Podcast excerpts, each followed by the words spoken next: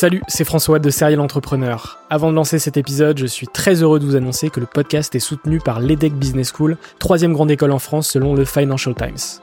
L'entrepreneuriat se démarre très souvent à l'école, et vous le savez, nombreux et nombreux sont les entrepreneurs qui ont créé leur premier projet pendant leurs études. L'ambition de l'EDEC, c'est de former ces étudiants entrepreneurs à avoir un impact positif sur le monde au travers de leurs projets. L'école a ainsi intégré l'impératif de responsabilité globale dans sa stratégie, tant au niveau de ses incubateurs que de ses cours et de ses initiatives académiques.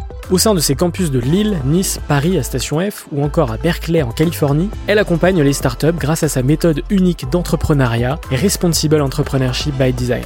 Une approche innovante permettant d'intégrer les enjeux économiques, sociétaux et environnementaux au cœur de leur modèle de développement et ce, dès leur création. L'objectif de l'EDEC, faire émerger un nouveau modèle de startup adaptable à tout projet qui intègre pleinement les enjeux de responsabilité. Chaque année, ce sont ainsi plus de 70 nouvelles startups qui intègrent ces incubateurs. Si vous souhaitez en savoir plus, n'hésitez pas à vous rendre sur www.edec.edu.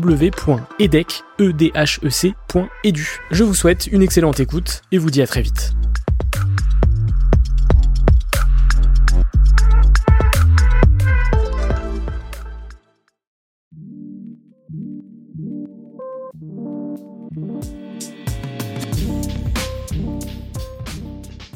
La vente à la base était éphémère de 3 jours. Sauf qu'en fait on a vendu 7000 produits en 3 jours. On a West France qui nous appelle, on a RMC, on a BFM TV, l'équipe, M6, enfin vraiment ça se bouscule.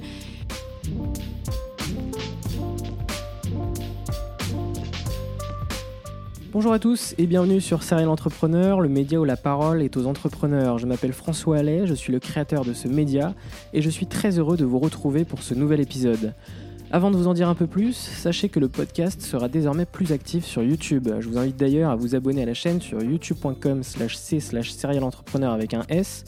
La raison est qu'il y aura de plus en plus d'épisodes entièrement vidéo. Si vous m'écoutez sur Apple Podcast, il est également important de laisser une note pour soutenir mon travail.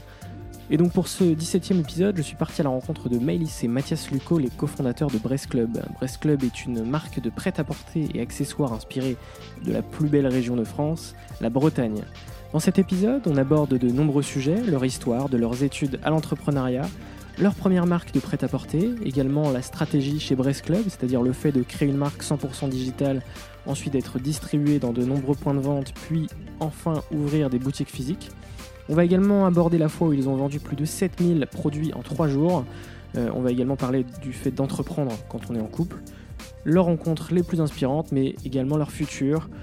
Je vous préviens avant d'écouter cet épisode, leur histoire est faite de péripéties, de rebonds et d'adrénaline, et je pense qu'elle méritait d'être racontée et mise en avant. Je vous souhaite une très bonne écoute, et moi je vous donne rendez-vous en janvier pour un nouvel épisode. Ciao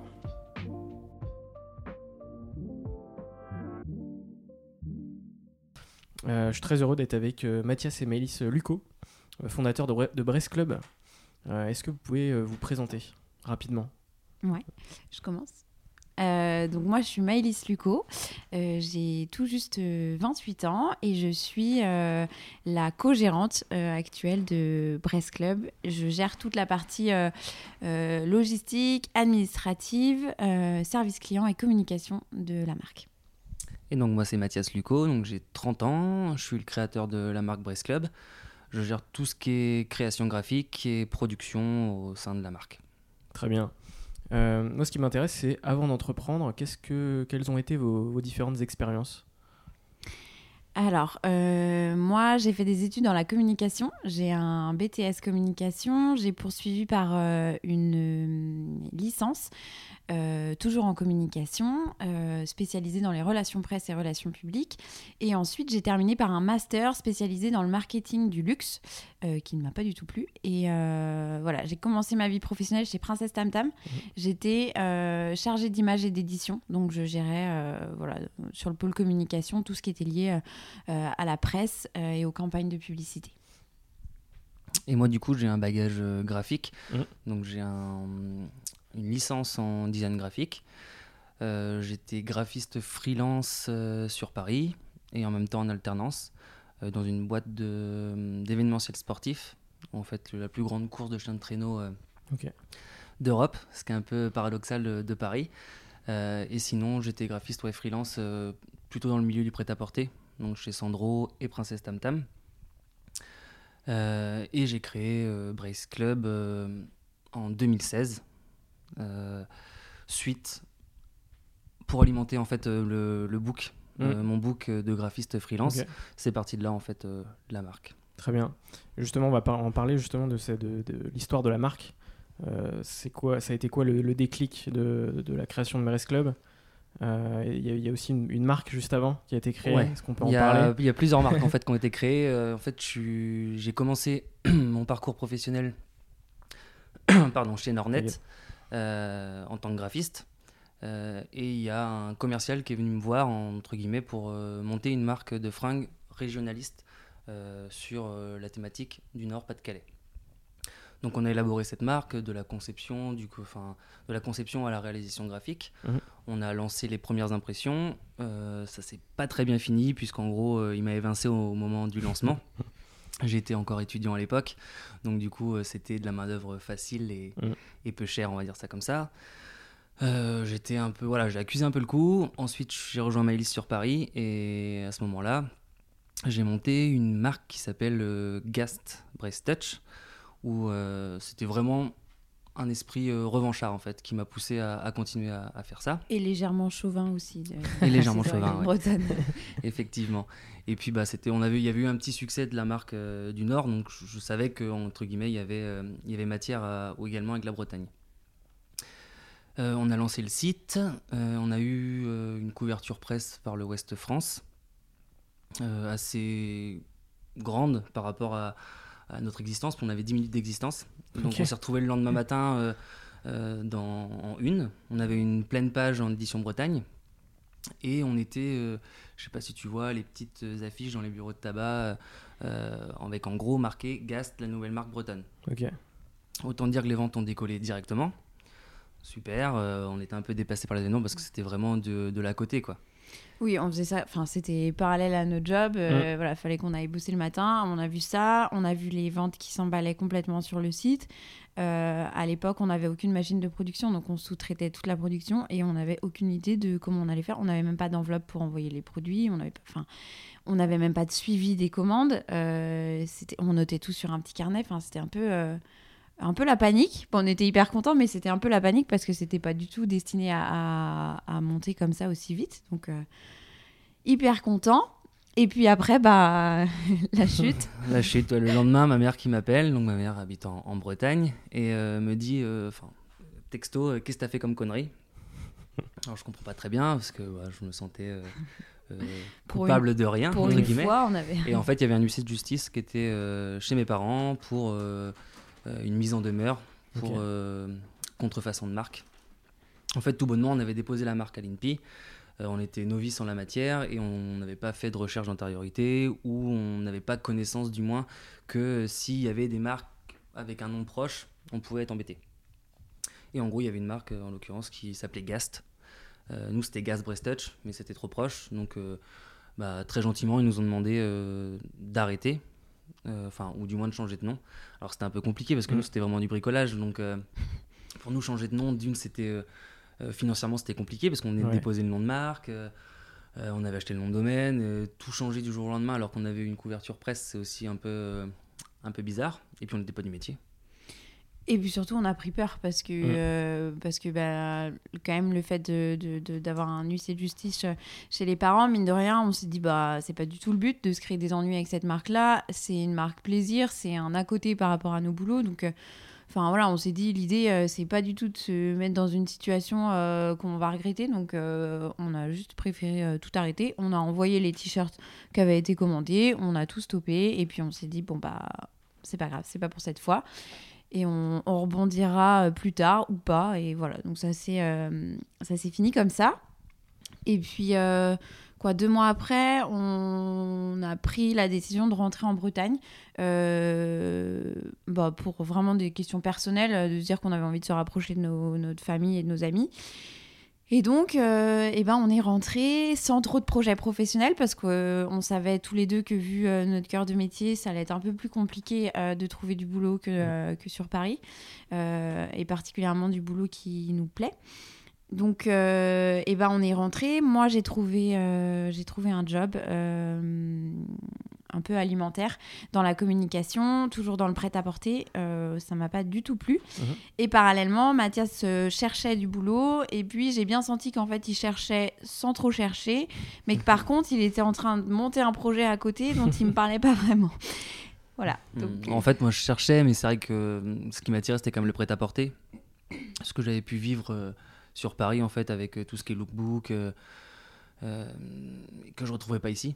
Mm, clairement, il y a que Beau Manoir, et à l'époque, ils cherchaient pas. Enfin, dans les, dans les parages, en tout Ouais. cas. Mm. Donc, je me suis retrouvé à postuler un peu à droite à gauche, euh, beaucoup d'agences de com, ce genre de choses. Et je me suis dit que finalement, si je trouvais pas chaussure à mon pied, bah fallait entre guillemets que je monte mon projet. On était, euh, j'avais gardé encore mes, mes jobs de free sur Paris, donc j'avais quand même un bagage euh, euh, sécure en Ouais. termes de, de finances, on va dire ça comme Mhm. ça. Et donc j'ai monté dans mon coin le projet Brace Club euh, avec la CCI, euh, mais vraiment indépendant de. Quoi. C'est ça. En fait, là, l'idée, c'était de se dire, euh, ben, ce qui a fonctionné euh, avec la première marque chez Gast, euh, bah, c'était les visuels qui ont plu. Donc, c'est que- c'est qu'il y avait quelque chose. Et Mm. je pense qu'effectivement, il y avait l'esprit revanchard. Et cette fois-ci, euh, c'est ce qu'il m'a dit. Il m'a dit, j'ai envie de le remonter, mais de manière euh, professionnelle. Donc, Ouais. j'ai envie de faire les choses correctement. En fait, fallait structurer. C'était juste ça en fait qui était le plus important. En fait, on était, on avait vraiment fait les choses à l'arrache euh, de Paris. Ouais. C'est-à-dire que j'avais créé des visuels, j'avais fait des mock-ups, j'avais monté un petit site. euh, on avait créé une page Facebook, on avait balancé ça comme ça. Les copains nous avaient aidés pour le shooting. Et puis, euh, Ouais, pour, le, pour le fun, sans objectif euh, C'est ça, particulier. voilà. C'est ça. Et là, là bah, moi, je lui ai dit, écoute, si tu veux remonter le projet, bah, pourquoi pas? Après, il est hors de question que ça se refasse comme ça s'est fait. Euh, L'idée, c'est quand même que tu puisses en tirer un revenu. Donc, on va faire les choses correctement.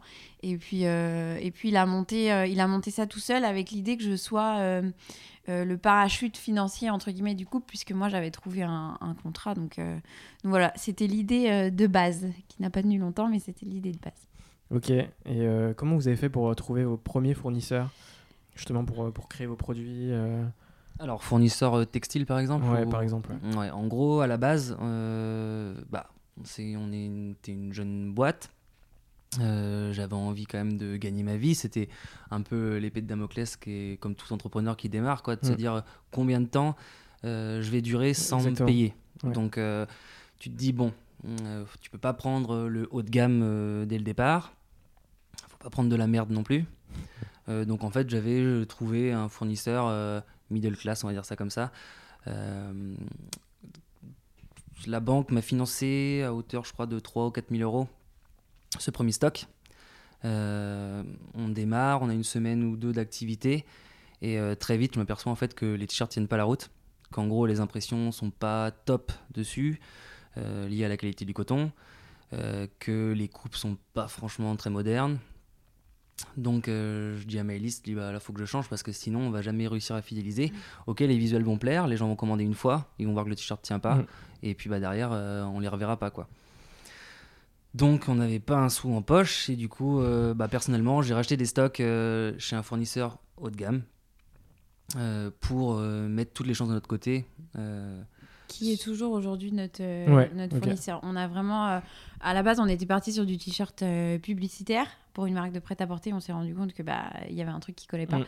Donc on s'est tourné vers euh, vers un fournisseur vraiment de qualité prêt-à-porter et qui permet effectivement de pas faire de la vente en one shot, mais bien de, bah, de- voilà que les gens recommandent chez nous. Et ce que ce que n'a pas dit Mathias, c'est qu'à la différence de la première marque qu'on avait montée, on a fait le choix cette fois-ci d'investir directement dans nos propres machines d'impression. Enfin à l'époque une seule d'ailleurs euh, pour pas avoir à sous-traiter l'impression et pouvoir garder ça euh, en interne directement chez nous. Donc euh, la qualité d'impression, au moins on la maîtrisait à, à défaut de pouvoir maîtriser la qualité du, du t-shirt au départ. En fait, le choix d'avoir investi dans les machines également de production, euh, c'est parce qu'en fait, euh, bah, j'avais en tête euh, les deux échecs euh, du passé. Et, et je savais que en gros, le succès de la marque, euh, c'était pas que mes visuels ou mon travail, c'était également euh, la notoriété grâce à la presse. Mhm. Et donc, on a eu deux coups de bol euh, sur les deux premières marques où c'est venu très rapidement, mais c'était pas euh, forcément le cas euh, sur celle-ci. Donc on avait cette idée aussi de parachute euh, d'activité, c'est-à-dire Mm. que si la marque ne décollait pas, Mm. on pouvait aussi ouvrir les machines aux particuliers, aux professionnels, pour de la personnalisation textile tout Ouais. simplement. Donc ça permettait d'avoir de se lancer avec deux activités euh, qui pouvaient, euh, durant l'année, prendre le relais en- par rapport aux, aux actifs. Une enfin, sorte de, euh. de petit plan B au cas où. ça, euh, voilà, c'était Ouais. complètement l'idée. C'était l'idée, ouais. Ok. Et, euh, et quand vous avez eu vos premières ventes Brest Club, qu'est-ce que ça vous a fait? Bon, moi, je me rappelle, hein, enfin, on, on avait la notification euh, via le téléphone et, Ouais. Et quand ça vibrait dans la poche, euh, Ouais. on était content quand Ah c'était ouais. une On se notification. disait, oh, une commande, une, une commande et, et un peu déçu quand c'était un pote qui, qui t'envoyait Ouais, un message. c'est ça. Mais, euh, ça. ça, ça, ouais, ça a duré quand même assez longtemps. hein. Ouais, puis il faut savoir qu'à ce moment-là, on, était, on avait été accueillis par, euh, par la CCI de Rennes. Donc, on était dans un petit bureau de euh, 9 mètres carrés où on avait un bureau, une imprimante et des étagères avec euh, des t-shirts dessus. Et c'est vrai que bah, on était presque là à attendre la commande. Et puis, dès que ça vibrait, on se disait, oh cool, on va pouvoir imprimer un t-shirt. Bon, c'est vrai que maintenant, on n'en est plus là. Mais, euh, Ouais. mais ouais, c'était vraiment la fierté dès que ça vibrait de se dire, allez, c'est bon, on en a vendu un. On va pouvoir se on mettre au était vite travail. dépassé, hein, 10 commandes euh, par semaine, c'était la, Ah, on était On dépassé. avait l'impression que c'était la fin du monde. quoi. Et, euh, et à quel moment vous vous êtes dit que ça pourrait le faire? Et, euh, et après, tu as, rejoint le projet, euh, Ouais, c'est ça. Mais je pense que c'est moi en premier qui me suis dit que ça pourrait le faire. Euh, en fait, donc le deal, c'était effectivement que je sois le parachute financier. Moi, j'ai vu que euh, il y avait un énorme potentiel parce que les ventes se sont quand même développées assez rapidement. On a eu rapidement un article dans l'Ouest France, on a eu rapidement quelques coupures de presse et hum, du coup, il y a des distributeurs qui ont commencé à nous approcher avant même que moi j'ai rejoint le projet. Et, euh, et voilà, et en fait, je me suis dit, si tout ça est arrivé sans rien faire, je pense que si on fait quelque chose, il y a vraiment moyen que ça marche. Donc en fait, euh, quand mon contrat s'est terminé euh, chez, chez Beau Manoir en août, il me semble, euh, on m'a proposé un CDI. Donc Mathias m'a dit, prends-le. Mes parents m'ont dit, prends-le. Et moi, je suis allée au rendez-vous et j'ai dit, non merci, j'en veux pas, j'ai d'autres projets en tête. Et donc, je suis rentrée, j'ai dit à Mathias, bon, bah j'ai refusé le CDI, donc bah maintenant, il n'y a plus le choix, il faut que, il faut que je travaille avec toi il n'était pas hyper hyper content sur le coup. Mais euh, voilà je lui ai dit bah voilà ce que j'ai en tête. Euh, moi je vais t'aider je vais reprendre la partie euh, communication je vais gérer les réseaux sociaux on va booster tout ça. Et puis euh, et puis je vais pouvoir t'aider sur toute la logistique. Et de toute façon si, si on veut en vivre et ben il va falloir mettre un coup de boost. Et tout seul tu n'y arriveras pas. Donc enfin non pas qu'il ait pas il ait pas les épaules pour mais, Mais bah, l'activité forcément- montait de sorte qu'il ouais, voilà, il euh, pas, y a- il avait pas forcément toutes les compétences. On s'est rendu compte qu'on avait deux profils qui étaient, qui étaient très complémentaires Mm. et que donc, ben voilà, il y avait de l'activité pour nous deux. Donc c'est pour ça que j'ai rejoint, j'ai rejoint le projet euh, contre la vie euh, générale. Moi, j'étais totalement contre même. Enfin, j'étais euh, flippé, euh, flippé, euh, flippé, flippé Ouais. parce Ouais. qu'en fait, il y a tout le contexte aussi. Il faut savoir que quand on est rentré de Paris, on venait de changer d'appartement sur Paris. euh, et quand tu annonces à tes parents, euh, que ce soit tes Ouais. parents ou mes beaux-parents, euh, qu'on quitte Paris, que on- nos études viennent de s'achever, Ouais. qu'on n'a jamais eu de CDI, qu'ils ont dépensé euh, des sous pour, euh, pour nos écoles. Ouais. Euh, je peux t'assurer que voilà, ils, ils te soutiennent parce que c'est tes parents, mais ils emmènent pas large et ils sont pas très contents quoi. Donc en fait, quand elle me dit bah moi aussi, je, je le CDI, je le refuse et je te rejoins. Alors je croyais en mon projet, mais j'avais pas non plus euh, Mm. la certitude de l'avenir. Ouais, on avait- Donc euh, Plus les, deux premières expériences peut-être qui te... bah, il y a ça aussi, voilà. En fait, je sais que douter, voilà, dans le milieu du prêt-à-porter, que tu, tu peux être gigantesque ou tu peux être minuscule, euh, les, euh, les risques sont les mêmes en termes de, de parasites, on va dire. Ça comme ça, de, de- de personnes qui veulent venir récupérer des choses ou euh, qui, qui pensent que tu atteins à, à leur activité. Donc en fait, il y a tout ça qui est cumulé. Qui, Oui, il y, a des- il y a quand même un sacré, un sacré nombre de risques. Après, euh, je pense qu'on a toujours, enfin, on a toujours été comme ça dans notre vie perso et dans notre vie pro tous les deux. C'est que moi, je suis un peu euh, la tête brûlée et je fonce et, et c'est pas toujours euh, la bonne solution. Et Mathias, lui, est beaucoup plus prudent et c'est lui qui tempère un peu. Bon, là, il se trouve qu'il a pas eu le choix parce que de toute façon, quand il m'a dit prends-le, j'avais déjà refusé. Donc, bon, bah, maintenant, c'était comme ça, fallait, fallait y aller. Donc, bah voilà, on a mis les mains dedans et puis. non, c'était puis avec parti. du recul, c'est la, la meilleure chose, enfin, c'est la meilleure décision, Je pense oui. qu'on ait prise euh, au niveau entrepreneurial. Ouais, parce que c'est enfin ça nous a permis de nous développer très rapidement Ouais. parce qu'on est resté je crois six mois en pépinière d'entreprise et au bout de six mois on ouvrait la première boutique Ouais, ça a bien. enfin huit mois ça le temps de faire les démarches quoi. Ouais. Justement, on va parler des, des grandes étapes de Brest Club. Ouais. Est-ce que vous pouvez nous, nous raconter un peu euh, tout ça? Ouais. Euh, bah, la, première, euh, la première grande étape après, évidemment, le, lancement de la marque, c'est effectivement la boutique que vient d'évoquer euh, Mathias. Mhm. en fait, c'est notre cabinet comptable qui, enfin, notre comptable qui est, venu, qui est venu vers nous et qui nous a dit, bon, bah, les petits jeunes, c'est bien ce que vous faites dans votre bureau de 9 mètres carrés, mais... Bah là, si vous voulez aller plus loin, il va falloir sortir de là et, puis, et puis battre des ailes et s'envoler. Donc, on a pris la décision d'ouvrir une boutique dans le centre-ville de Rennes on savait que la marque n'avait pas suffisamment de légitimité pour ouvrir une boutique euh, voilà, en nom propre avec uniquement des produits Brest Club. Euh, mais comme on l'évoquait tout à l'heure, on avait nos, machines de production et on s'est dit, ben, on va essayer d'ouvrir un lieu euh, dans lequel on va distribuer notre marque, mais on va aussi proposer aux professionnels et aux particuliers euh, d'utiliser nos machines, entre guillemets, pour pouvoir euh, développer leurs propres projets. Donc on accompagne, on a accompagné des, des, jeunes marques en lancement, comme nous on a fait, des particuliers, des pros, voilà. Donc on a, ouvert, on a ouvert cette boutique en avril 2017. Donc vraiment tout juste un an après avoir lancé, après avoir lancé la marque. Euh, comme effectivement la marque avait fait un très bon démarrage, les banques nous ont suivis sans problème, parce que là, c'est vrai qu'en termes d'investissement, euh, un pas de porte dans le centre-ville de Rennes, des nouvelles machines, un aménagement, du stock, enfin voilà, c'est quand même... Euh, c'était quand même un gros risque financier. Après, il était mesuré parce que bah, le cabinet comptable avait fait tous les prévisionnels nécessaires et effectivement, on voyait que bon, c'était pas insurmontable. Donc, donc c'est pour ça qu'on l'a fait. C'est passer du digital au physique aussi C'est ça. C'est Et puis surtout, c'est apprendre des nouveaux métiers parce mm. que pour le coup, nous, le commerce, c'est quelque chose qu'on ne connaissait pas du tout. Euh... Puis là, tu es, en vente directe. Ouais, c'est ça. Euh, c'est vraiment, euh, c'était vraiment une, ah bah, nouvelle. En, un an, je pense qu'on a, on a, ouais, on a, on a endossé plusieurs casquettes parce que moi, je me rappelle quand on m'a livré la première machine dans la, à la pépinière d'entreprise. En gros, c'est des, voilà, des machines qui ont un certain coût. Euh, le mec arrive, euh, il est tout seul, c'est hyper lourd, faut la monter euh, à l'étage. Donc déjà, ça passe pas les portes. Ça passe pas les portes. Je connais le coup, lui, il les manipule comme un bourrin. je me dis, waouh, waouh, waouh, qu'est-ce qui se passe? Il installe tout.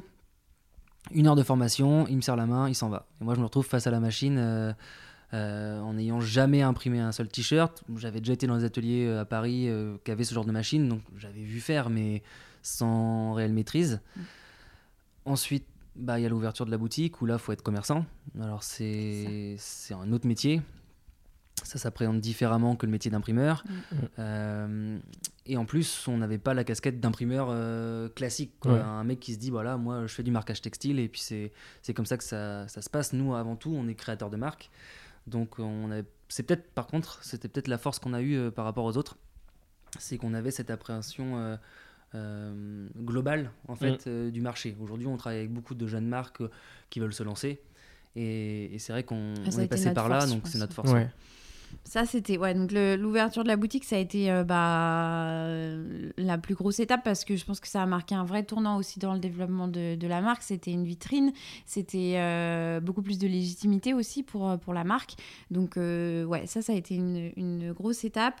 Je pense que l'autre grosse étape qui a vraiment marqué un tournant pour la marque, c'est le Brésilou. Pense qu'on peut pas, on peut pas, euh, on peut pas aligner. C'est un t-shirt qu'on a sorti euh, suite à la victoire des Bleus euh, pendant la dernière Coupe du Monde, qui, qui nous a valu une couverture médiatique nationale complètement hallucinante parce que parce que tous les médias effectivement ont fait un relais de ce produit sans même qu'on s'y attende. Je pense qu'on n'a pas du tout compris ce qui s'est passé pendant ces 48 heures là. Euh, bah après, pour ceux qui ont suivi l'histoire, effectivement, on a été, euh, on a été attaqué derrière pour ce t-shirt-là. Donc ça a été, euh, ça a été un gros coup de massue. explique un peu le, le t-shirt justement. C'était. ouais. En fait, c'était. bah, L'idée, c'était de rendre hommage à, à, l'équipe de France. donc Mathias a sorti un, un t-shirt qui était, on va dire, inspiré de, de du maillot de. C'était revisité en mode, en mode Bretagne. c'est ça. On a, on a essayé de revisiter un peu, un peu le maillot de 98, mais à la sauce bretonne et puis voilà identitaire comme on le fait sur chacun de nos produits. Bon, il se trouve que euh, ben, ça se passe pas comme ça, on fait pas ce qu'on veut. Euh, donc on s'est fait attaquer pour ce produit-là. Sauf que ben, on en avait vendu un sacré paquet. Euh, ça a été très compliqué en termes d'organisation, en termes de logistique, parce qu'avant qu'on se fasse attaquer, ben, on avait déjà la problématique de on n'est pas capable d'assurer la production d'autant de t-shirts en Mm. si peu de temps. Euh, L'expédition, euh, la poste nous a lâchés. Enfin, vraiment, ça a été, euh, ça a été 48 heures de- d'énormes galères de se dire mais comment on va fait, réussir à produire, à sortir ces t-shirts-là? Ouais, je pense que c'est l'événement le plus marquant euh, psychologiquement, je dirais Ouais. même. Ouais. Euh, Parce que ça, de- ça peut mettre en péril euh, Ah l'entreprise. bah, Ouais. complètement en fait, des trois ans de la boîte. En fait, si tu veux, on, on est en- ouais, on rentre de vacances. Euh, on avait déjà sorti un produit euh, avec une seule étoile, donc ils ont gagné. Donc euh, je dis à Mali, je dis bah je le remets avec deux étoiles. Et là, on a par chance un distributeur entre guillemets qui travaille au point. euh, qui m'appelle et qui me dit ouais j'ai vu que ce que tu as sorti est-ce que je peux en parler euh, dans le point je dis bah ouais ouais pas de souci vas-y euh. Ah, puis surtout, bah, trop cool, vas-y, à fond, Ouais, quoi. en Si fait, ce que besoin je- est- moi je m'attendais à, à un support papier. En fait, lui, il s'occupait du, du digital et donc en fait, euh, il le sort quasiment instantanément Euh, vers 19h. Moi, j'avais sorti le t-shirt à 18h. Euh, on rentre tranquillement à la maison et là, bah, je te parlais des notifications de tout à l'heure dans, le télé, dans, le- dans la poche. Bah, là, là, on a fait coupé, là, on a coupé les téléphones. c'est quoi ce bordel? Ouais. Et puis en fait, on on- ouais, on, très vite, en fait, on passe de 3, 4, 5 à 10 commandes par minute. On se dit, wow, comment on va faire? On se dit, on va Déjà, avoir du boulot se le dit, lendemain. euh, mais le site va jamais tenir. Enfin, on voyait le truc, euh, on s'est dit, mais ça, enfin, ça va pas le faire. Et puis, au final, on a quand même pris un peu peur. Euh, on s'est dit, bon, bah, on va. ce qu'on fait, c'est que là, on éteint les téléphones, puis on verra ça demain. Et puis, le lendemain, on rallume les réveille, téléphones, et puis on, On voit la pas loin des quantité. 500 commandes. Ouais. dans la nuit. Hmm. Donc je commence à flipper. Je me dis, parce qu'en fait, moi, j'ai à l'époque, on n'a qu'une seule machine, il me semble. Euh, donc je me dis, mais c'est pas possible. Euh, du coup, j'appelle mes beaux-parents euh, pour trouver une solution, en fait, euh, euh, sur toute la logistique, pour Ouais, qu'ils qui puissent nous aider, quoi. aide. Euh, et je dis à mon beau-père, je me rappellerai toute, ouais, toute ma vie, je pense, de sa, la petite réflexion. Je lui dis, voilà, j'arrête, je coupe.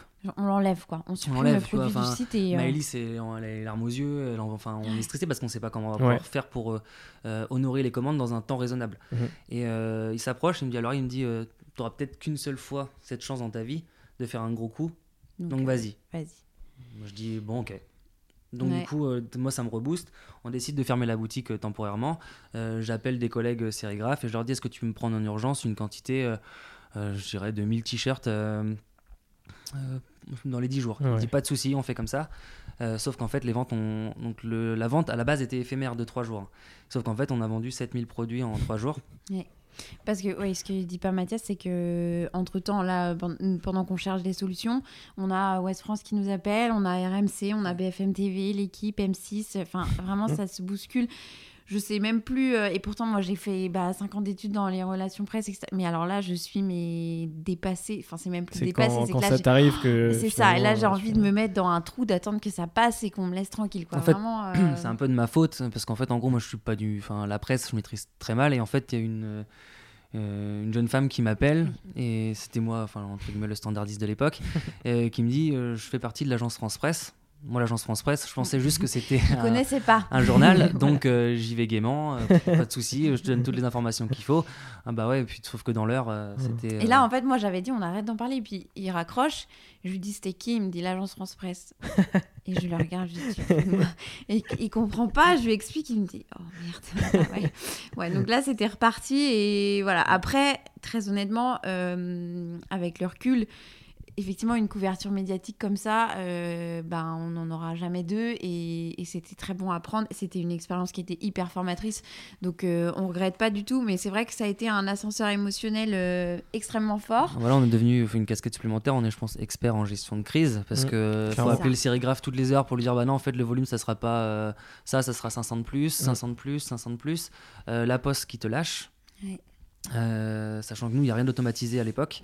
Donc, en gros, euh, la poste qui nous dit maintenant, vous avez un trop gros volume, il faut faire une analyse financière de votre boîte. Ça prend 15 jours. Ça prend 15 Mm. jours. Je dis, bah non, moi, mes clients, c'est 15 jours, c'est c'est la promesse chez Press Club. Donc, je dis, euh, non, non, il faut trouver une autre solution.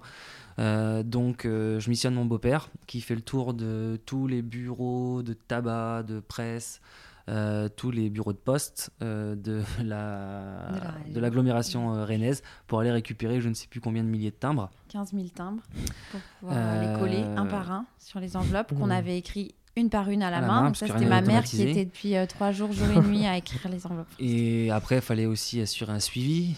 Donc euh, coller tous les stickers de suivi, noter le nom à la main. Enfin, Ouais. c'était vraiment. Ah euh, non, ça a été quand même un gros, on peut le dire un beau bordel. Euh, et puis le jour où le sérigraphe a tous les t-shirts, on s'apprête à lancer la production, toutes les enveloppes sont prêtes, les timbres sont collés, et ben on reçoit un courrier. voilà, fait, je suis à la- lettre je suis à la recommandée bout- avec je suis à la petite boutique.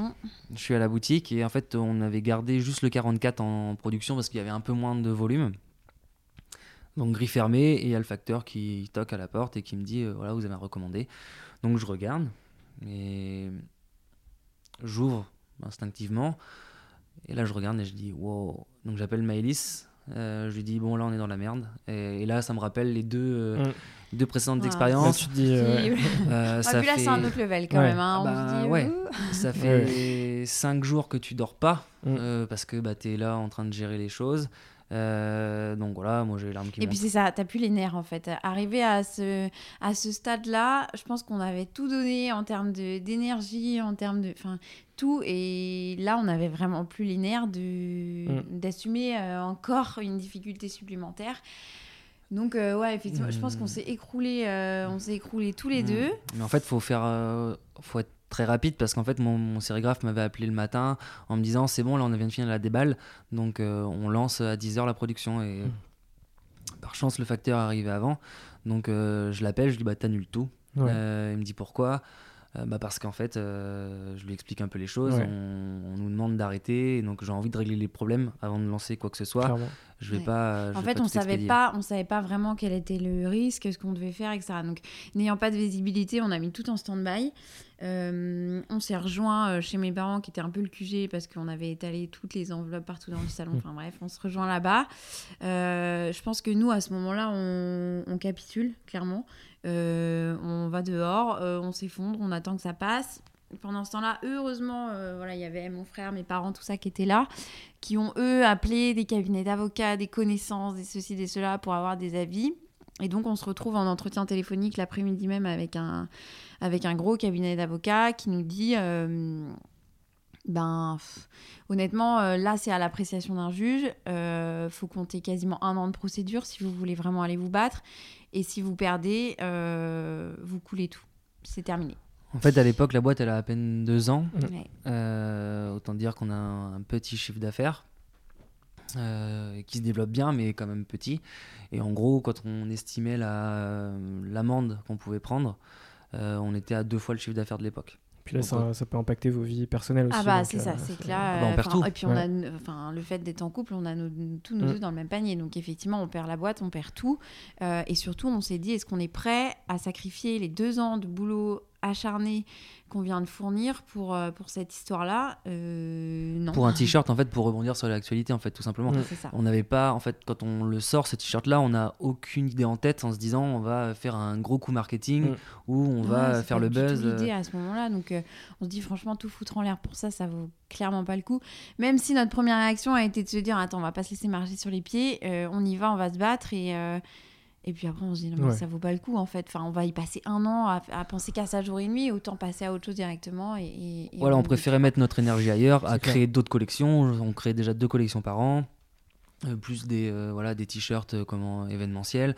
Donc on s'était dit, euh, ça ne servait pas à grand chose. Voilà, certes, c'était un gros chiffre d'affaires, puisque bah, c'est 150 000 euros en trois jours quand même. Donc, euh, Ouais, ça veut dire- d'affaires d'une année. C'est-à-dire que là, le fait de renoncer, c'est rembourser les clients. Et puis alors, vu bah, le, le site qu'on avait à l'époque, c'est les rembourser un par un à la main. Euh, donc ça a pris énormément de temps. C'est euh, du service client, mais à n'en plus finir jour et nuit. Des gens qui nous disent euh, bah, j'ai- je reçois pas mon t-shirt, je comprends pas parce que bah, ils n'avaient pas vu la communication qu'on avait fait, ils n'avaient pas vu les remboursements. Nous, des remboursements qui sont passés à la trappe. Donc euh, vraiment, ça a été. Tout en euh, étant euh, deux, du coup. tout en étant deux, euh, c'est ça. Ça a été vraiment, euh, vraiment hyper compliqué. Et puis, bah, il faut ranger euh, les 4000 enveloppes qui attendent dans le, dans le salon. Enfin, En fait, ce qui s'est passé, c'est qu'on a eu une couverture médiatique pour le lancement de ce produit, donc on va dire une couverture positive, et on a eu la deuxième semaine une couverture euh, sur notre annonce qu'on n'honorait pas les commandes et qu'on allait rembourser tout le monde. En fait, donc tous les médias ont- nous ont recontactés pour ça. avoir leur, euh, pour, Mm. pour qu'on donne notre, euh, notre point de vue là-dessus, sachant qu'on pouvait pas euh, citer la personne et on le Logique. citera toujours pas, Logique. la personne qui nous, Qui nous attaquait. Ouais. Euh, donc du coup, euh, là, tu n'as plus la, la force. Alors c'est Mm. cool de répondre aux journalistes quand tout va bien, quand tout va mal, c'est un peu moins cool. Euh, certains en plus avec, avaient très peu de tact. En gros, on leur dit non, non, on n'a le droit de rien dire. Il faisait quand même un article derrière. Ils, C'est bah, ils nous disaient clairement, bah, c'est pas grave, j'irai me servir sur Twitter. Ouais. On a eu d'autres choses qui étaient complètement indépendantes de notre volonté, c'est-à-dire qu'on a eu une grosse solidarité de la part de nos clients. Donc il y a eu des manifestations devant un siège à Paris, Euh, il y a eu des pétitions en ligne, il y a eu euh, tout un Mm. tas de Et commentaires puis alors euh, là, sur ça les nous, réseaux. a, ça nous a complètement dépassé. Twitter s'est nous, là, on était déjà au fond du trou, donc on avait juste envie que les gens nous laissent tranquilles, même si c'était c'était hyper appréciable et, et ça nous a fait hyper, hyper plaisir de voir qu'il y avait un tel engouement. Mais enfin, clairement, nous, on avait juste envie que ça s'arrête, de passer à autre chose. Et voilà, donc c'est vrai que même nous, ouais, c'était c'était dur à ce moment-là. Après, voilà, on est, on a, une fois qu'on avait pris la décision de de, de pas se battre, et ben, on a fait euh, notre travail de petite main euh, de remboursement de tout le monde, de service client, et puis on est passé à autre chose en se disant bon bah voilà cette étape là c'est terminé on a hum, je pense qu'on a gagné euh, un peu de sympathie dans le cœur des gens parce que parce que bah, tout le monde s'est rangé du côté euh, Ouais. du petit pousset et pas Clairement. et pas du, du- du grand qui nous attaquait. Euh, voilà, donc ça- finalement, ça a été quand même hyper positif sur ce point-là. Donc ça, ça a été une grande étape. Et puis bah, l'étape suivante, c'est quand Mathias s'est dit, ben j'en ai lancé un, je me suis fait attaquer, bah c'est pas grave, je vais en relancer un deuxième, mais, je- mais cette fois-ci, je vais faire en sorte de pas me faire attaquer. En fait, j'avais, bah, c'est un peu cet esprit revanchard, Ouais. comme Ça. par rapport à Gast, euh, on lance Brest Club et puis euh, on avait testé avec Gast, Brest Club c'est abouti. Bah pareil, j'ai testé avec le Brésizou. Et donc du coup, je me dis je vais réussir avec le Brésizou 2.0. Donc en gros, je retravaille un visuel. Eh, J'étais complètement En- contre, mais bon, bah, doit- je me rappelle en fait, sur- bah, à l'époque on était que tous les deux toujours. On était en boutique, hum, 18h30 à peu près, enfin ça allait, ça allait fermer. Et euh, dans mon coin, en un quart d'heure, je bidouille un truc. je- J'envoie ça à mes beaux-parents avant de l'envoyer à Maëlys. Euh, mon beau-père dit bah c'est cool. Je renvoie à Maëlys. Maëlys, enfin j'inclus mais non, j'inclus. Maëlys dans la dans la boucle et euh, direct elle met no way. Non non non, euh, arrête tes conneries, c'est bon, Noël approche. euh, une fois pas deux. euh, on va pas se faire. Enfin voilà, là on peut vraiment euh, en pâtir si ça se passe mal à Noël. Euh, Noël c'est une période importante pour nous. Mm. Euh, c'est pas possible. J'essaie de me défendre comme je peux en disant là non, j'ai bien travaillé les choses. Là il y a rien du maillot Ouais. euh, d'un maillot qui a pu exister. Là c'est vraiment 100% breton. Euh, je pense que je le sens bien. Euh, mon beau-père qui revient, enfin qui débarque à la boutique et qui me dit allez on va le faire. du coup Maëlys s'est dit bon bah vous vous démerdez mais je veux Ouais, rien dis, faire. Moi, je veux pas le savoir. Bon, bah, au final. Du coup, on le lance euh, pareil vers 19. Non, je lui dis bah je lance demain. Et mon père me redit, il me dit pourquoi attendre demain?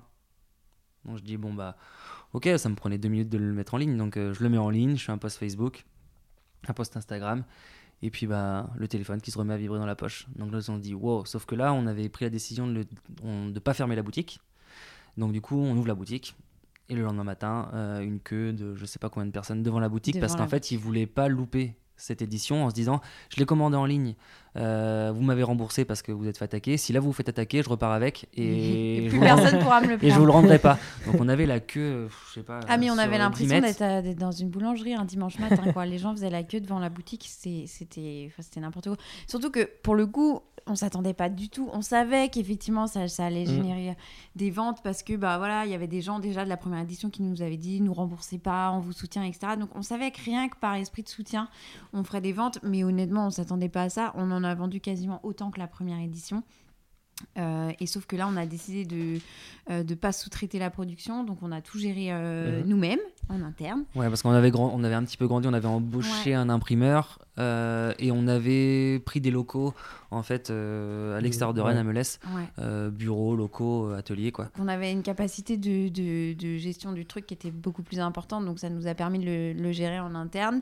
Et, et voilà, et ça a été bah, encore une fois euh, bah, une super expérience parce que parce qu'on a le retour des gens, parce qu'en plus on, on était en boutique, donc euh, les gens qui n'avaient pas pu nous rencontrer euh, la première fois suite au, au premier Brésilou euh, sont venus nous apporter tout leur, euh, tout leur soutien, etc. Donc c'était hyper, hyper intéressant. Et puis en termes de chiffre d'affaires, on va pas se mentir, c'est là cette fois-ci on a eu à rembourser personne, donc c'était Ouais. une opération euh, bah, qui nous a permis de payer les pots cassés de la première édition où euh, bah, on avait déjà investi dans les t-shirts euh, vierges, on avait déjà investi dans les timbres, les enveloppes, etc. Donc on avait quand même de, la trésor qui était mobilisée et, et là ça nous a permis de, bah, disons, de sauver les pots cassés par rapport à la première édition. quoi. Encore une fois, vous réussissez à rebondir après. C'est ça, euh, on, a, bah, on essaye en tout cas. Mais là, ouais, c'est vrai que sur ce, sur ce truc-là, on s'en est pas trop mal sorti. Je pense que ouais, ça a été les grandes, étapes, euh, les grandes étapes de la marque. Et puis la dernière grande étape, ça a été euh, l'ouverture de la première boutique en nom propre de la marque Brest Club. Euh, où là, c'était un gros pari pour nous de se dire est-ce qu'une boutique peut vivre avec uniquement des produits Brest Club Mhm. Euh, Donc, on l'a ouvert euh, bah, la porte à côté en juin. Donc, elle est toujours au 12 rue du Chapitre, comme euh, c'est la même adresse que notre première Mhm. boutique, puisque c'est le même bâtiment, mais c'est deux, deux vitrines différentes. Et, et pour l'instant, c'est pari, réussi. En fait, cette première boutique, on ne l'a pas ouverte. On a, enfin, Maëlys l'aurait peut-être ouverte puisque c'est elle la feu follet euh, de- dans l'histoire, mais l'aurait peut-être ouverte comme ça sur un coup de tête.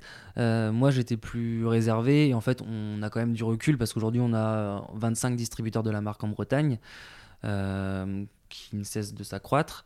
Euh, on avait testé sur des pop-up en bord de mer les deux étés précédents. Euh, un à Perros-Guirec et un au Valandré. Euh, donc on savait que les produits marchaient sur une saison. En revanche, on, est- voilà, on avait plus de doutes sur. euh, Ouais, à l'année, c'est que- à c'est- l'année. c'est plus, euh, c'est plus compliqué. même si Grammage se positionnait comme un distributeur, il y Ouais. avait d'autres euh, produits qui pouvaient, eux, attirer de prime abord euh, le client dans la boutique. Est-ce que les simples produits Brest Club allaient attirer les clients euh, toute l'année? Ouais, puis il suffirait à générer un chiffre d'affaires suffisant pour, euh, bah, pour faire vivre une boutique. C'est quand même Ouais. des charges à l'année qui sont, euh, qui sont hyper importantes. Donc, euh, bah, on n'avait pas cette, cette certitude-là. Et puis, euh, on a eu l'opportunité d'un local qui se libérait. Et puis, on s'est dit, bah, feu, on y va. Et puis, on, on verra bien. Et euh, bah, pour l'instant, voilà, le, bilan est, le bilan est hyper positif. Et on est Mhm. hyper content de voir qu'effectivement, bah, une boutique avec uniquement des produits Brest Club est capable de, de de fonctionner. vivre euh, ouais, et de ouais. fonctionner. Voilà. Ok. Donc Non, c'est un la- bilan positif. la dernière euh, grande étape entre Mm. guillemets de la marque. Quoi. Pour le moment. Pour le moment, ouais, c'est ça. Bah, Il y a une autre étape, mais qui, est, voilà, qui, est- qui arrive dans trois jours. En fait, Euh, on ouvre une boutique à Brest, donc Très une bien. boutique Brest Club, pareil à l'année. Donc euh, rien de sur saisonnier. le même, donc, euh, euh, sur le même concept que ce qu'on a fait à Rennes, vraiment que des produits Brest Club. Et puis bah, on va voir. Bon, a priori, pareil, on, on a bien étudié le marché, donc on sait ce qu'on fait, mais voilà, c'est la prochaine grande étape. Ok. Et, euh, et donc aujourd'hui, euh, niveau stats, euh, vous êtes à combien de chiffre d'affaires? Vous êtes combien dans la société?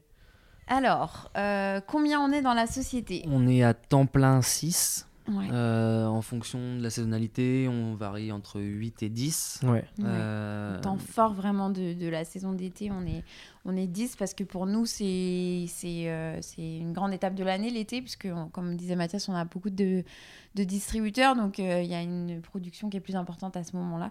Donc effectivement, à ce moment-là, on embauche vraiment en extra. Euh, et puis en termes de chiffre d'affaires, alors si je dis pas de bêtises, on a, donc là, on a trois ans, vraiment, on a trois Ouais. bilans complets. On a démarré à 65 000 euros la première année. On est passé à 255 000 la deuxième année. Et aujourd'hui, on est à 500, 550 000 Ok. Voilà, sur, le dernier, euh, sur le dernier bilan. Et puis, on espère que ça va continuer comme ça sur le prochain. Carrément. et donc euh, après cette partie histoire, on va parler euh, rencontre et, et inspiration. Euh, sur la partie rencontre, est-ce que vous avez eu des rencontres qui vous ont permis de franchir un cap dans votre business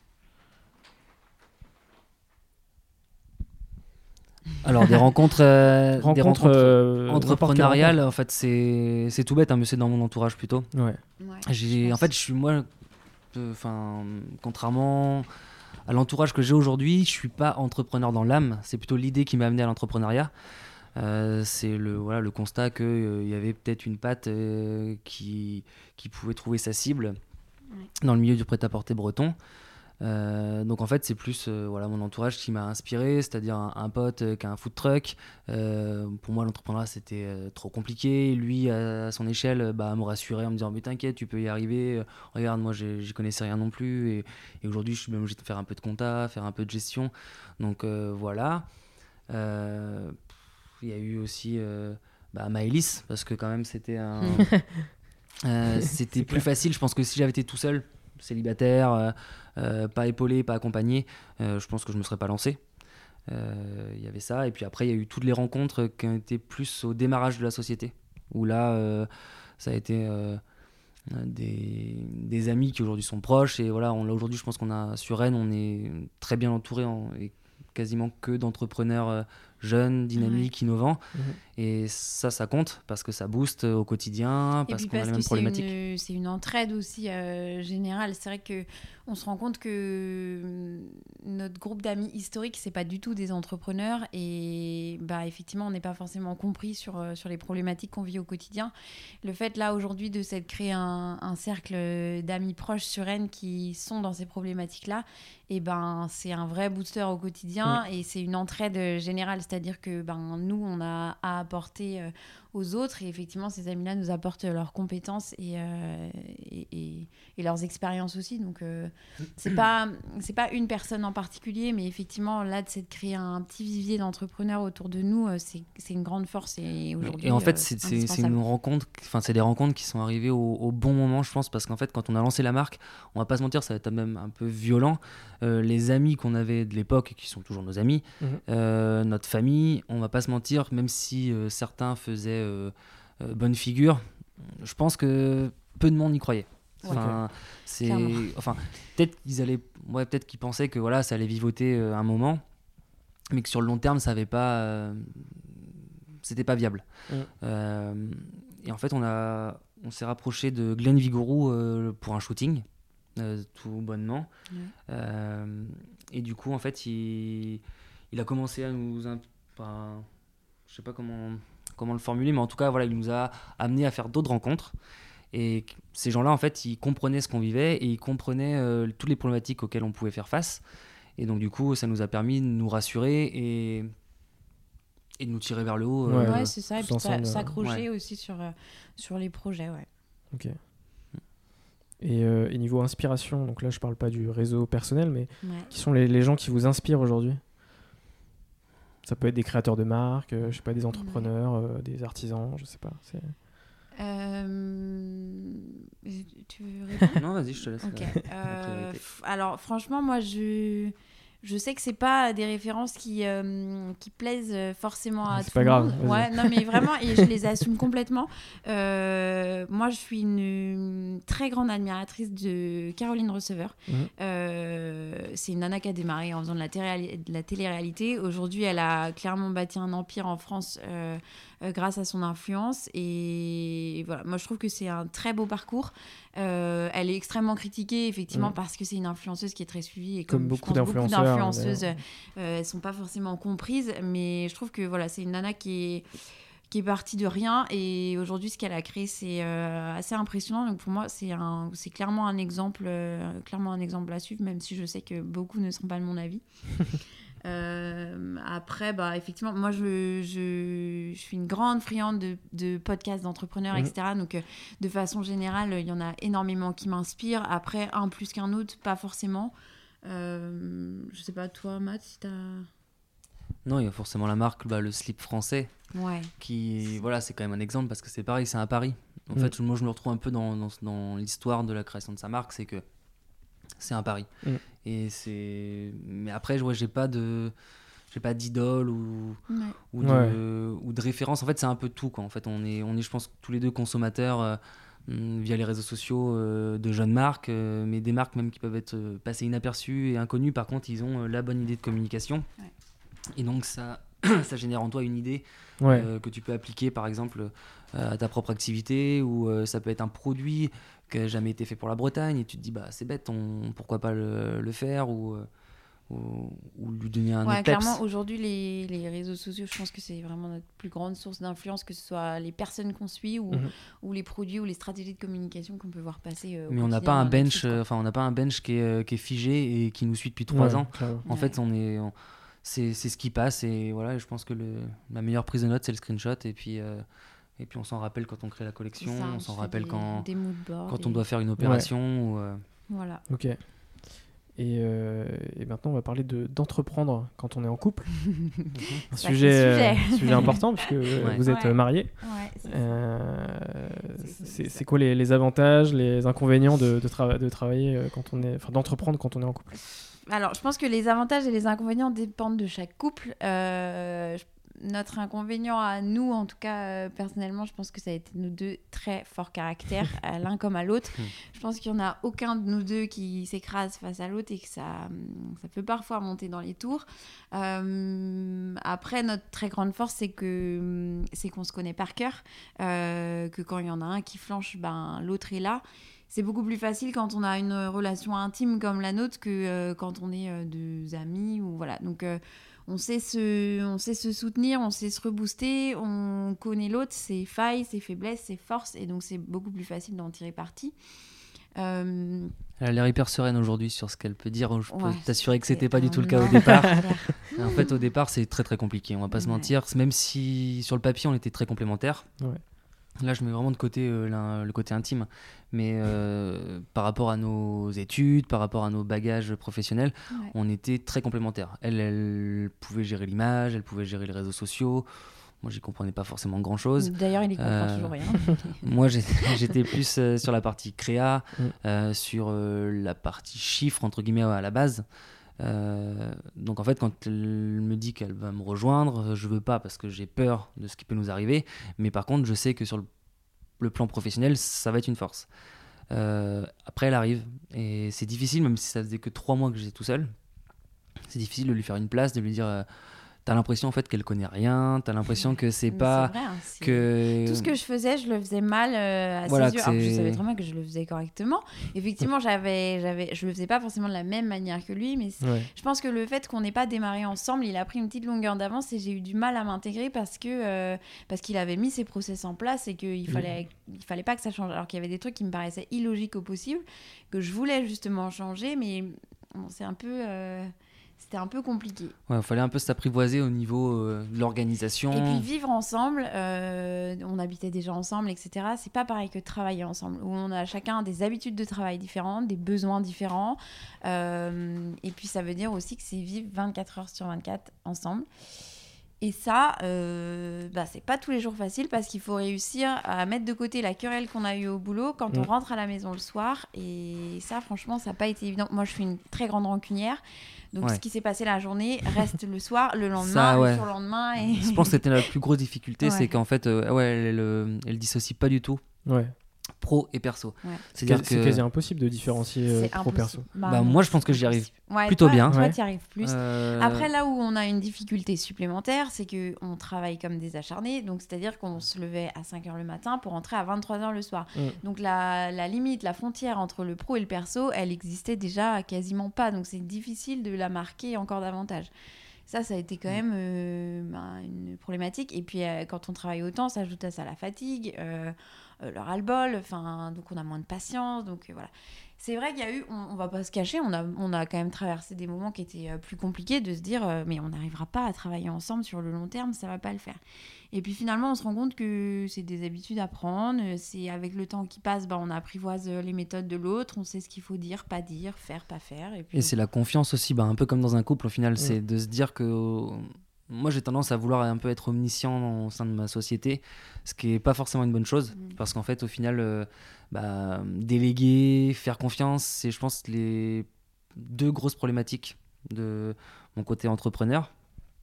Je passe pas derrière tout le monde, mais euh, c'est par ça, ça va passer par Mm. des petites questions. euh, voilà, est-ce que tu as fait ça Euh, Est-ce que tu as bien fait ci Comment tu T'as as fait ça? envie de, de tout maîtriser aussi c'est ça. En fait, j'ai du mal encore aujourd'hui. En fait, on a grandi en très peu de temps. En l'espace d'un an, on est passé donc de 2 à 6 et 10 au, au pic.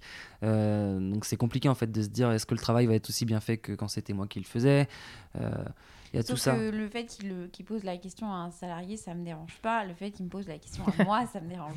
Donc effectivement, on a eu quelques petites euh, querelles là-dessus. Après, euh, c'est effectivement, je pense que le secret, c'est bah, de la confiance et c'est euh, effectivement arriver à se dire que la personne qui nous énerve au boulot, euh, c'est pas la personne à qui Oui. on doit s'en prendre le soir en rentrant à la maison. Et donc euh, voilà, faut arriver à dissocier les deux, même si c'est Mm. c'est clairement euh, pas facile. Paradoxalement, c'est plus facile euh, maintenant que l'activité bat son plein. Parce qu'avant, bah, euh, on a le temps en fait d'aller euh, checker, d'aller euh, entre guillemets fliquer. Euh, là aujourd'hui, euh, j'ai pas le choix que de faire confiance, mais à, à tout le monde. Mm. Que ce soit ma femme, que ce soit comment mes salariés, mes collaborateurs, j'ai j'ai pas le choix parce qu'aujourd'hui il faudrait des journées de 48-72 heures pour que je puisse faire le tour de, de, tout ce qui se passe au sein de la boîte. Donc c'est vrai que là maintenant c'est plus serein aussi. Une fois que tu l'acceptes, t'es plus es plus détendu et puis et les querelles, elles sont de plus en plus anecdotiques. Quoi. Et puis, surtout avec le recul, je me dis que les choses n'auraient pas pu être euh, différentes parce que j'imagine si Mathias avait vécu ça tout seul et que moi j'avais eu un boulot de salarié, je pense que notre couple n'aurait pas pu tenir parce mmh. que euh, c'est un investissement de chaque minute. C'est on vit Brest Club, on dort Brest Club, on mange Brest Club. Et je pense que pour euh, le compagnon qui reste à côté et qui n'est pas impliqué à 100% comme moi je peux l'être dans le projet, ça le fait pas. Honnêtement, je pense que c'est très compliqué et je suis pas sûre que que ça aurait pu tenir. Euh, je pense que la boîte aurait pris le dessus sur. En fait, je pense que si t'es pas en couple, enfin dans dans ce cas de figure en tout cas, dans ce qui nous, nous représente, si on est, si j'étais pas en couple et que je travaillais pas avec Maëlys, je pense que quand je rentre le soir, j'ai pas envie de parler de, j'aurais pas envie de lui expliquer les choses. Et euh, elle, elle, aura besoin de ces explications. Pourquoi tu, pourquoi t'es pas là ce week-end Pourquoi tu bosses encore là Pourquoi tu rentres tard et, euh, et, en fait, t'as pas envie de parler. T'as envie juste de te poser dans le canapé, souffler une heure et puis aller te coucher. Et c'est vrai que le fait qu'elle ait toutes les cartes en main parce qu'elle vit les mêmes choses que moi, bah en fait ça simplifie les choses parce qu'on n'a pas on n'a pas à se le dire quoi. On n'a pas à s'expliquer. On n'a pas à se le dire et c'est la même chose. Et, je pense que c'est ça qui est important à prendre en compte euh, quand on quand on monte une boîte euh, seule, c'est et qu'on est en couple, c'est euh, bah, mine de rien de prendre en considération l'autre et le fait que n'étant pas dans la structure, il ne peut pas savoir ce qui se passe et qu'il a besoin effectivement de d'explications, mm, surtout quand ça prend autant de place dans la vie de l'autre. Et, et, ça là-dessus, ben nous on a eu d'autres difficultés, mais pas celle-là. ok. On va parler euh, conseils maintenant. Quels sont les, conseils que vous donneriez à un entrepreneur qui veut euh, créer une marque de fringues? Alors moi, que ce soit marque de fringues ou pas marque de fringues... Pas bretonne en tout cas. Hein. Euh, ouais, c'est ça. le, conseil que j'aurais envie de donner, c'est déjà de, de, croire en son projet malgré tout ce qu'on peut entendre. Euh, il y aura toujours des gens pour dire euh, c'est pas une bonne idée, c'est pas le bon moment. Il y aura effectivement, euh, c'est ce que c'est ce que je dis souvent, les feux seront jamais tous ouverts en même temps pour se lancer, mais si on se lance pas, on saura jamais. c'est un peu la décision que j'ai prise quand j'ai refusé le CDI la vie de, enfin contre l'avis de tous. C'était de me dire bah moi j'y crois et je vais prouver que c'est possible.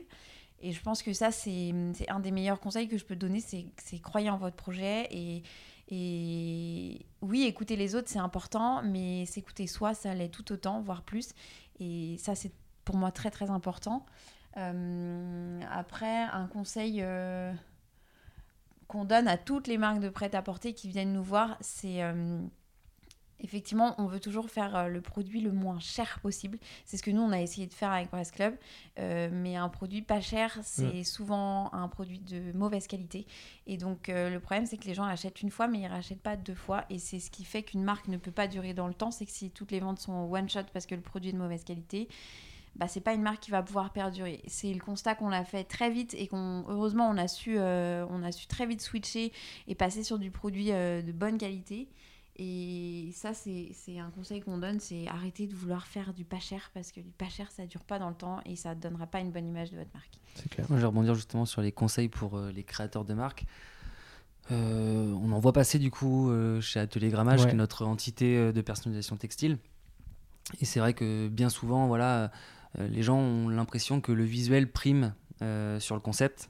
Et dans le milieu de la fringue et de la marque de t-shirt, sweat, enfin de voilà de de produits, on va dire, classiques, euh, c'est plutôt le concept qui va primer. Mm. C'est, tu peux avoir un visuel qui est peut-être un petit peu moins beau que ton voisin.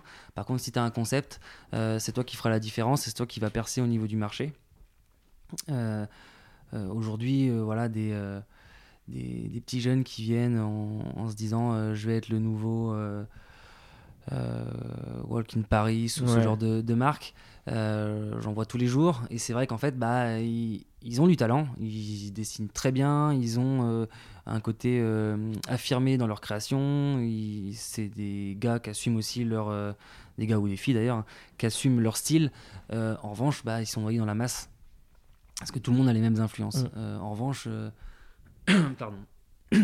en revanche, le, la personne qui vient avec un, concept euh, et qui n'a pas forcément ses euh, visuels sur la table, et qui me dit voilà, moi je veux faire un truc par exemple éthique, je veux que je me positionner sur les éléments naturels. C'est une marque récente avec qu'on accompagne et en fait qui lui en fait reverse chaque mois une partie de son bénéfice à une association. Donc il se met en relation avec cette association là. Il y a toute une communication qui est dédiée par mois. donc en fait le produit c'est plutôt un prétexte pour pour mettre en avant une, euh, une association, euh, des valeurs qui lui sont propres, et, euh, et au final, bah, ces produits se vendent, et se vendent bien plus que le nouveau Nike ou le mmh. nouveau Adidas. disons que c'est facile de vouloir monter une marque de prêt-à-porter, mais mais bah, ça se travaille et, effectivement un concept un concept primera c'est clair enfin permettra c'est pas, juste du design sur des, du, du, textile c'est pas juste parce qu'on a fait un beau dessin qu'on va réussir à créer une marque. Et, bah, ça, on en est le, premier. Euh, je pense qu'il y a, il y a, allez, on va dire, il y a, il y a 15 ans, je pense que c'était le cas. Ouais. Aujourd'hui, parce qu'en fait, c'était plus complexe aussi. C'était plus complexe en fait de, de, de créer. C'était voilà, je pense c'était plus coûteux, plus complexe de trouver euh, les bons intermédiaires pour pouvoir euh, faire aboutir le projet. Aujourd'hui, grâce à des imprimeurs comme nous, grâce à des solutions sur Internet, mm. tu peux facilement faire ton t-shirt personnalisé et lancer ton petit business alors, euh, bien souvent, euh, comme j'appelle ça, ouais, ils y vont euh, au noir, entre guillemets, quoi. Mais avec l'auto-entreprise aussi, ça a facilité les choses. C'est-à-dire que les gens peuvent se faire un à côté grâce à ça et, peuvent tester surtout. Tester. Et donc aujourd'hui, voilà, il y, a des dizaines et des dizaines et des dizaines de marques qui se créent tous les jours, qui auront une durée de vie plus ou moins longue en fonction de la motivation de la personne qui l'a créé. Mais de percer, c'est voilà, il y en a très peu. C'est clair. Et euh, enfin, moi, j'ai, je pense, deux, deux derniers conseils à donner. Un qui nous sert aujourd'hui au quotidien, c'est de très bien s'entourer dès le départ euh, de professionnels. Nous, on est, on est des professionnels de la création graphique et de la communication. Typiquement, toute la partie euh, comptable, c'est quelque chose qu'on ignore, enfin voilà, qu'on connaît très mal. Et on a fait le choix, une fois qu'on avait décidé de lancer la marque de manière professionnelle, de s'entourer d'un cabinet comptable qui aujourd'hui est un conseil au quotidien euh, dont on ne peut pas se passer. C'est-à-dire que nous, on n'a pas le temps de faire la comptabilité, de, d'analyser les chiffres constamment. Et pourtant, c'est ce qui fait vivre une boîte. Et on est très content aujourd'hui d'avoir un cabinet comptable qui, au-delà de la partie comptabilité, est aussi un très bon conseil de développement, euh, d'investissement, etc. Donc ça, je pense que bien s'entourer de mmh. professionnels, c'est des métiers qu'on n'apprend mmh. pas comme ça, la comptabilité. Et euh, autant, euh, voilà, devenir commerçant, bon, bah, ça s'apprend. Et voilà, on, on apprend petit à petit il y a quand même des métiers où il faut savoir s'entourer et pas se dire euh, j'en ai pas besoin. Parce que mine de rien, tout ce qui est démarche comptable, administrative, etc., c'est extrêmement lourd. Mm. Et ça prend un temps fou, donc il faut aussi savoir le déléguer. En fait, il faut savoir euh, que quand tu deviens entrepreneur ou que tu veux lancer ton truc, euh, c'est que tu as une valeur ajoutée. Cette valeur ajoutée, elle est certainement pas dans la comptabilité, dans l'analyse des chiffres. Donc choisir son comptable, je pense que c'est voilà sur ton quand tu fais ton business model, tu peux euh, tu peux questionner, ça peut te prendre 3 4 jours, c'est pas très grave mais d'aller rencontrer les comptables parce qu'il y a des comptables qui vont eux juste euh, voilà, te rendre ton bilan, euh, faire les, démarches administratives moyennant finance et, et, basta. Et d'autres cabinets comptables qui aujourd'hui ont une vision plus moderne des choses et qui vont. Conseil. Voilà, qui vont. Ça. Et ça va être un collaborateur. Toutes les grandes étapes, nous, qu'on a vécues dans la société, euh, ça nous a été euh, très fortement conseillé, ou en tout cas à chaque fois validé par notre cabinet comptable. Et jusque-là, euh, ça n'a jamais été une erreur. Donc ça, je pense que vraiment, c'est important de se dire qu'il ne faut, il faut pas chercher à faire tous les métiers dans une société. Il y en a qu'on ne maîtrise pas et ce c'est mm. pas grave. Chacun son expertise aussi. C'est ça, hein. voilà. Ça, c'est important. Et ensuite, je pense la dernière et qui... Et qui qui revient sur tout ce qu'on a dit, c'est que hum, il arrive parfois euh, dans la vie d'une société des difficultés auxquelles on s'attend pas du tout, qui nous mettent euh, complètement à terre. C'est ce qu'on a vécu, je pense, avec euh, avec le Brésil, et de se dire que rien n'est définitif, qu'il y a toujours une manière de rebondir et, qu'il faut pas qu'il faut pas abandonner, il faut pas mmh. lâcher. Et voilà, il y a toujours des solutions, on a toujours des gens pour nous aider.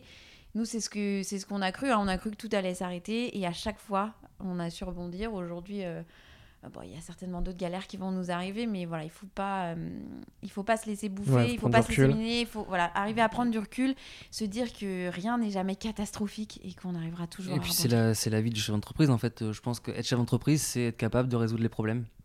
C'est ça. Mm. C'est ni plus ni moins. Plus ou moins en grave, euh, selon les mois, mais bon. Plus ou moins rapidement. c'est ça, voilà. Mais, mais globalement, ça fait partie du jeu. Il faut pas se démoraliser dès qu'il y a une petite difficulté parce que sinon, euh, bah, sinon on n'avance pas. Très bien. Voilà. Avant dernière question, euh, c'est quoi la suite pour Brest Club et c'est quoi la suite euh, pour vous? Alors, Bah, déjà, Brest Club, en fait, voilà, je pense qu'on est, on est au tout début, euh, je l'espère, de- d'une belle aventure. Et Mm. donc, en Oui, fait, parce que ça fait ça fait trois ans. ça fait trois ans, voilà, donc c'est c'est vraiment tout récent. On a l'impression que. Alors, parfois, il y a des jours où on a l'impression que ça fait des années, Ouais. et d'autres euh, clair. que c'est tout neuf. Euh, non, non, c'est de. Pour l'instant, voilà, c'est. On ouvre Brest euh, dans une semaine. Ouais.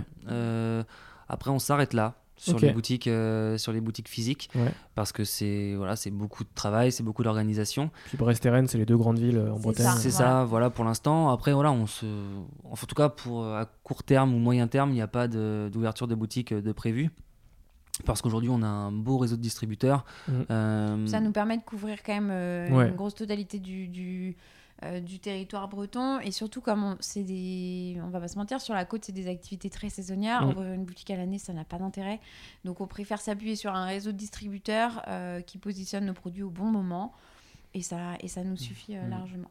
Et puis, bah, continuer dans ce développement d'image de marque, accentué sur bah, voilà, le, la mode et la Bretagne. En fait, on n'est pas parce que voilà, c'est la Bretagne qu'on est obligé de faire du ringard. Euh, donc, c'est continuer vraiment dans cette optique-là, en fait, de. euh, d'aller s'inspirer de ce qui se fait euh, dans une marque plus généraliste et de l'adapter à la sauce bretonne. Et je pense qu'aujourd'hui, on a réussi à affirmer une identité. Ouais. Euh, mais un peu comme un enfant, euh, elle ne cesse de grandir. Je pense que voilà, la collection que j'ai sortie il y a trois ans, je sortirai certainement pas ça aujourd'hui. Euh, et avec un peu de recul, je me dis que c'était nul. Mais au final, c'est, ça fait partie du cheminement. Mm. Et, et j'espère qu'on va cheminer encore comme ça Bah, c'est ça, longtemps. l'idée, c'est de continuer à développer euh, les gammes aussi, parce que plus la boîte grandit, plus on a de trésorerie pour se permettre de développer des nouveaux produits. Et voilà, je pense que là, c'est tout le, tout, le, bah, tout le chemin qui nous attend, c'est de continuer à développer la marque pour, euh, pour la faire vivre le plus longtemps possible. Très bien. Et dernière question, quels sont les, les entrepreneurs que vous me conseillez pour euh, des prochains podcasts? Dans le milieu du textile ou euh, Ouais. peu importe. hein. Euh, Question piège. Je suis en train de. J'avoue, en plus, moi, j'ai une mémoire des noms euh, qui est Ouais, ça peut être une marque très défaillante. hein, ouais. que, que- qui vous intéresse ou, euh, Je suis vraiment nul à, à ce jeu-là. Ouais, Ouais, ouais, la question- la question que, piège. euh, Sur la dernière en plus, hein, t'es, Bah ouais, t'es pas cool. il en faut bien une. Euh, non, moi je pense que quelqu'un qui. Ben, que nous on suit pas mal parce qu'on connaît personnellement, euh, je dirais euh, studio vraiment sympa.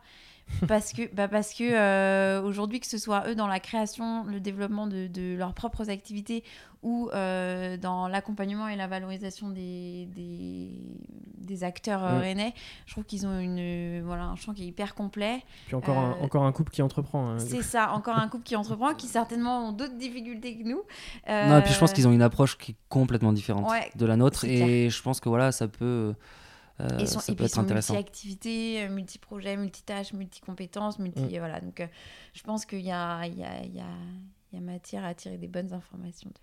Très bien. Bah, merci, euh, merci à vous deux pour. euh, Bah, Ah, merci à de nous merci avoir euh, reçus et écoutés si longuement. Exactement. Et puis euh, à bientôt euh, sur euh, Serial Entrepreneur. À bientôt À bientôt. Ciao.